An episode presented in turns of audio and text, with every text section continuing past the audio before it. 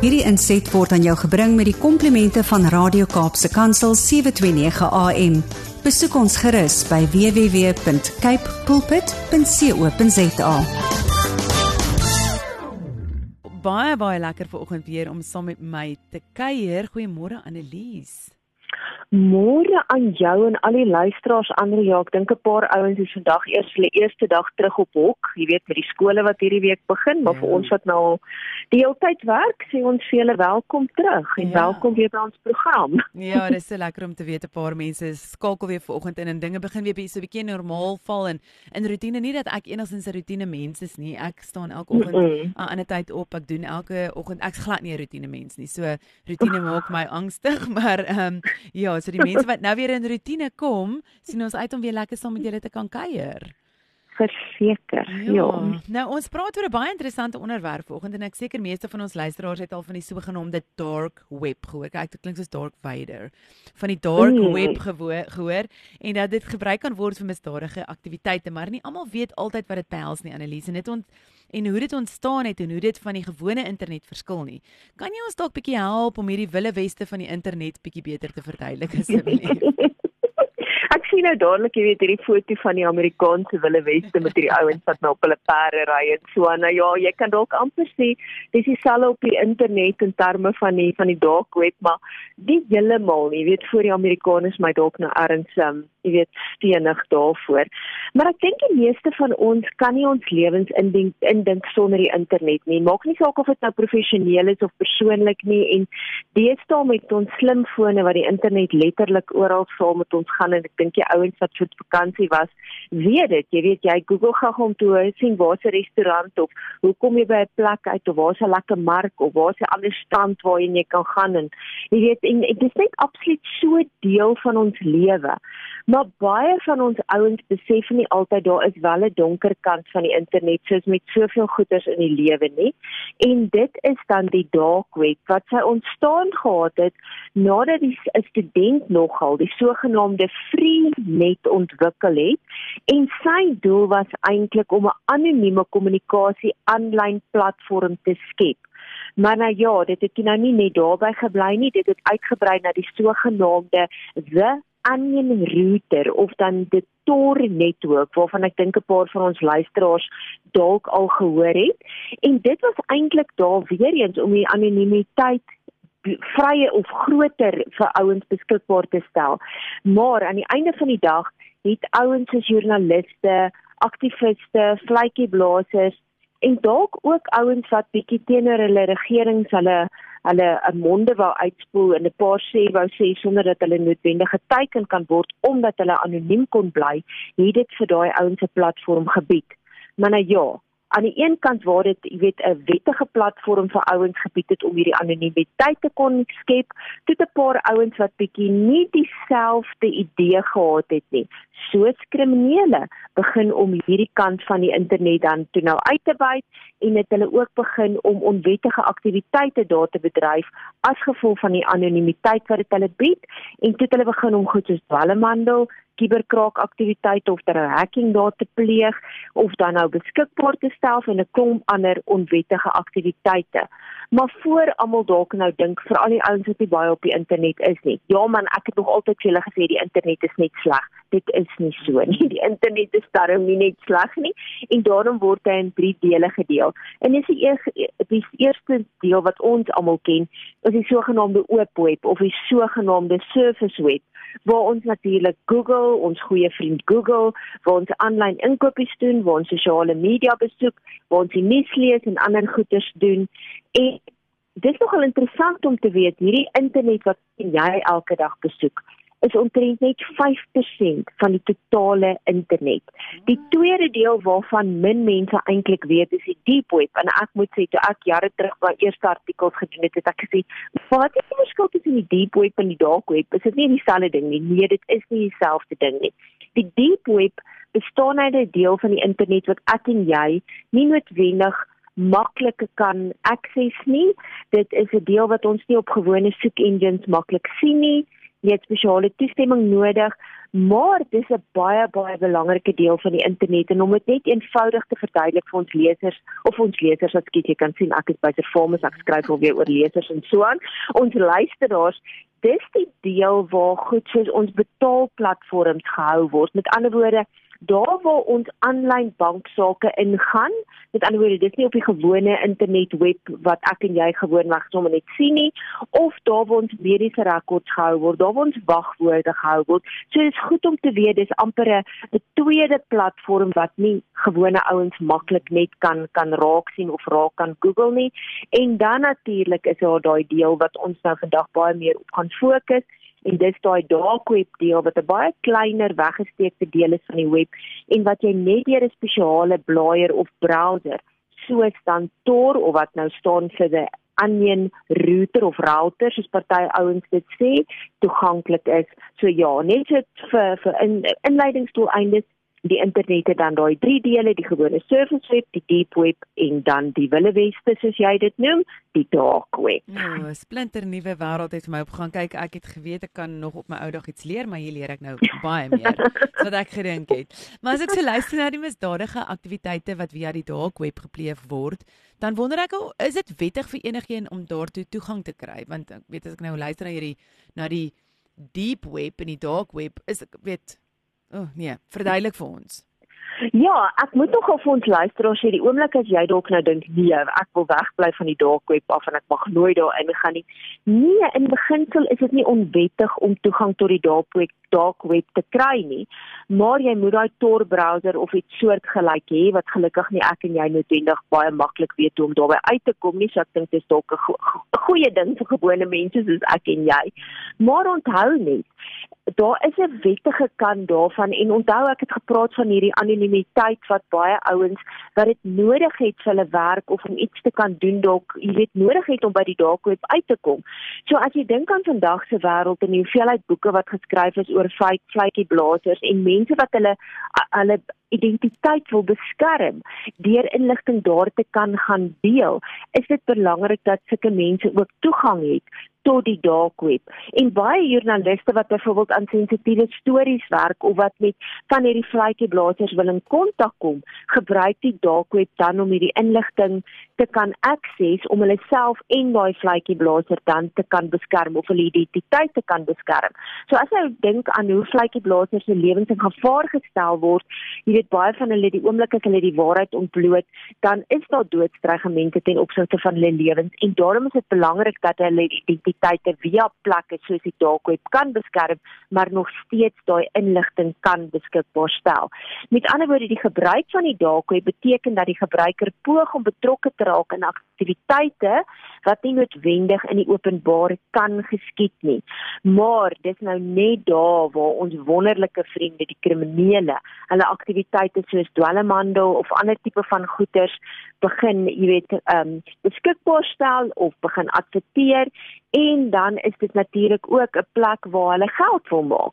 Want ek dink daar's 'n paar luisters wat nou luisteraars wat dadelik sê maar as kriminele hierdie platform gebruik om hulle aktiwiteite dan te bemark, want dit is eintlik maar wat hulle doen hoe word hulle betaal? Hulle gaan tog mos nou nie met 'n gewone kredietkaart betaal word nie, want dadelik is daar mos nou 'n identiteit gekoppel aan 'n kredietkaart of ander betalingsplatforms soos jou PayPal en PayShap en al hierdie ander goederes wat ons deesdae kry. En dis waar betalingsopsies soos kriptogeldeenhede soos Bitcoin dan nou baie handig te pas kom, want daar's weer eens 'n baie groter mate van anonimiteit wat dit aan gebruikers gee veral in die begin toe kriptogeld eenhede ontstaan het teenoor goed soos jou kredietkaart wat aan my gekoppel is my as persoon wat die bank weet as ek daai kredietkaart gebruik dan weet hulle presies waar om my in die hande te kry want ek weet ek moet goed gaan doen soos um Rika en Fika elke paar jaar wat sê Annelies Kemp en dit waar sy bly dis haar ID nommer ensovoorts en dit gekoppel aan my betalingsplatform. Ook byvoorbeeld as ek PayPal gebruik dit is wel gekoppel aan 'n kredietkaart en daai kredietkaart is weer aan my gekoppel. So dis hoekom hulle goed geskripte transaksies gebruik wat gekoppel is aan 'n gedesentraliseerde netwerk wat dit uiteindelik baie groter uitdaging maak om uitdaging maak om spesifieke transaksies met spesifieke in, individue te assosieer en dis waarom misdadigers dit gebruik. So vir hulle is 'n kombinasie van die dark web tegnologie en kriptogeldeenhede baie veiliger vir hulle onwettige aktiwiteite. Maar dadelik weer 'n plek wat ek en jy as gewone mense sê, kom ons bly eerder daarvan weg, want nou nou net nou nou maak ons vriende wat ons nie wil wees nie met hierdie ouers. Ja, verseker nie. Annelies, jy het nou nou 'n bietjie gepraat van dwelmhandel um, as een van die misdade wat via die dark web gefasiliteer kan word, maar watter ander tipe misdade word veral via hierdie platform gepleeg? Ja, ek dink die grootste een is maar dwelmnetwerke of dwelms wat daar baie verhandel word. Um maar dit is ook 'n interessante manier hoe bedrog gepleeg word. Maar dan staan ook ander tipe van goederes. Daar's 'n klomp ander handelsplatforms op die dark web waar daar byvoorbeeld handel gedryf word met vuurwapens, met vervals vervalste geld, met gesteelde goedere. Maar wat goed is en ek dink dat luisteraars dalk ook so aan die agterkant wonder is, hoe op aarde gaan die owerhede by hierdie ouens dan nou uitkom as daar so groot mate van anonimiteit is? Maar wat goed is om te weet, die die ehm um, weet die die owerhede het soveel ongelooflike netwerke wat hulle oor die afgelope paar jaar ontwikkel het, dat hulle wel 'n klomp van hierdie netwerke of dan nou dark web handelsplatforms al kon sluit waar goed soos dwelmhandel ensovoorts dan gepleeg is. En ek gaan 'n paar van hierdie uitlig net. Ek het so 'n hele paar jaar terug en ek dink dit was nog voor Covid het ek die voorreg gehad om um, te gaan insit by 'n ding wat die finansiële intelligensie sentrum aangebied het saam met ouens van die FBI en so aan. En toe daar my oë oop gegaan om te sien hoe hierdie ouens um alle alle dit reg kry om by van hierdie netwerke in te kom en ek kan gelukkig nie eens al die detail onthou nie, so gaan dit nie vandag met ons luisteraars kan deel nie. Ek sal eers my eie artikel weer moet gaan opsoek. Maar dit is ongelooflik wat hulle doen by hierdie ouens uit te kom. Nou een van die handelsplatforms wat hulle gesluit het, een van die eerste, wat die grootste uh, een van die grootste dwelmhandel ag um, netwerke op die dark web was was Silk Road wat in 2011 geloods is en waar die gebruikers enigiets van dwelms tot vuurwapens kon koop waar hulle byvoorbeeld dit skerpskutters se dienste kon huur of dan kiberkrakers se dienste kon huur. En hierdie ouens het Bitcoin gebruik as die kriptogeld eenheid waar daar vir hulle betaal is. En oor 'n periode van net 2 jaar kon Ross Albright wat die Silk Road um handelsplatform op Darkweb bedryf het 'n inkomste van 9.5 miljoen genereer. Ons praat nou onthou, ons praat nou van meer as 10 jaar gelede met 'n kommissie van oor die 600 000 Bitcoin. Nou in daai stadium het Bitcoin 'n baie lae prys gehad. Dit het so teen 13 dollar elk verhandel, maar dit het hom steeds 'n inkomste van meer as 7 miljoen dollar gegee. Weereens onthou ek praat van meer as 10 jaar gelede, so ons praat van bitterlik baie geld.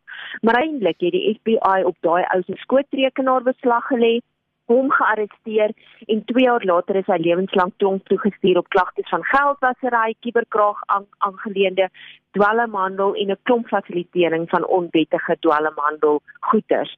Maar dit was nie die eerste en die laaste dwelm of ehm um, dark web platform wat die die ouens dan nou op beslag gelê het nie.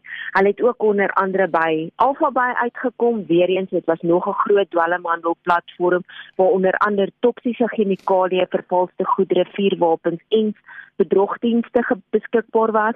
Dan was daar byvoorbeeld 'n klomp um, verdagtes wat die owerhede gearresteer het in Europa en VSA wat met daai platforms uh, jy weet betrokke was en met dit geassosieer kan word.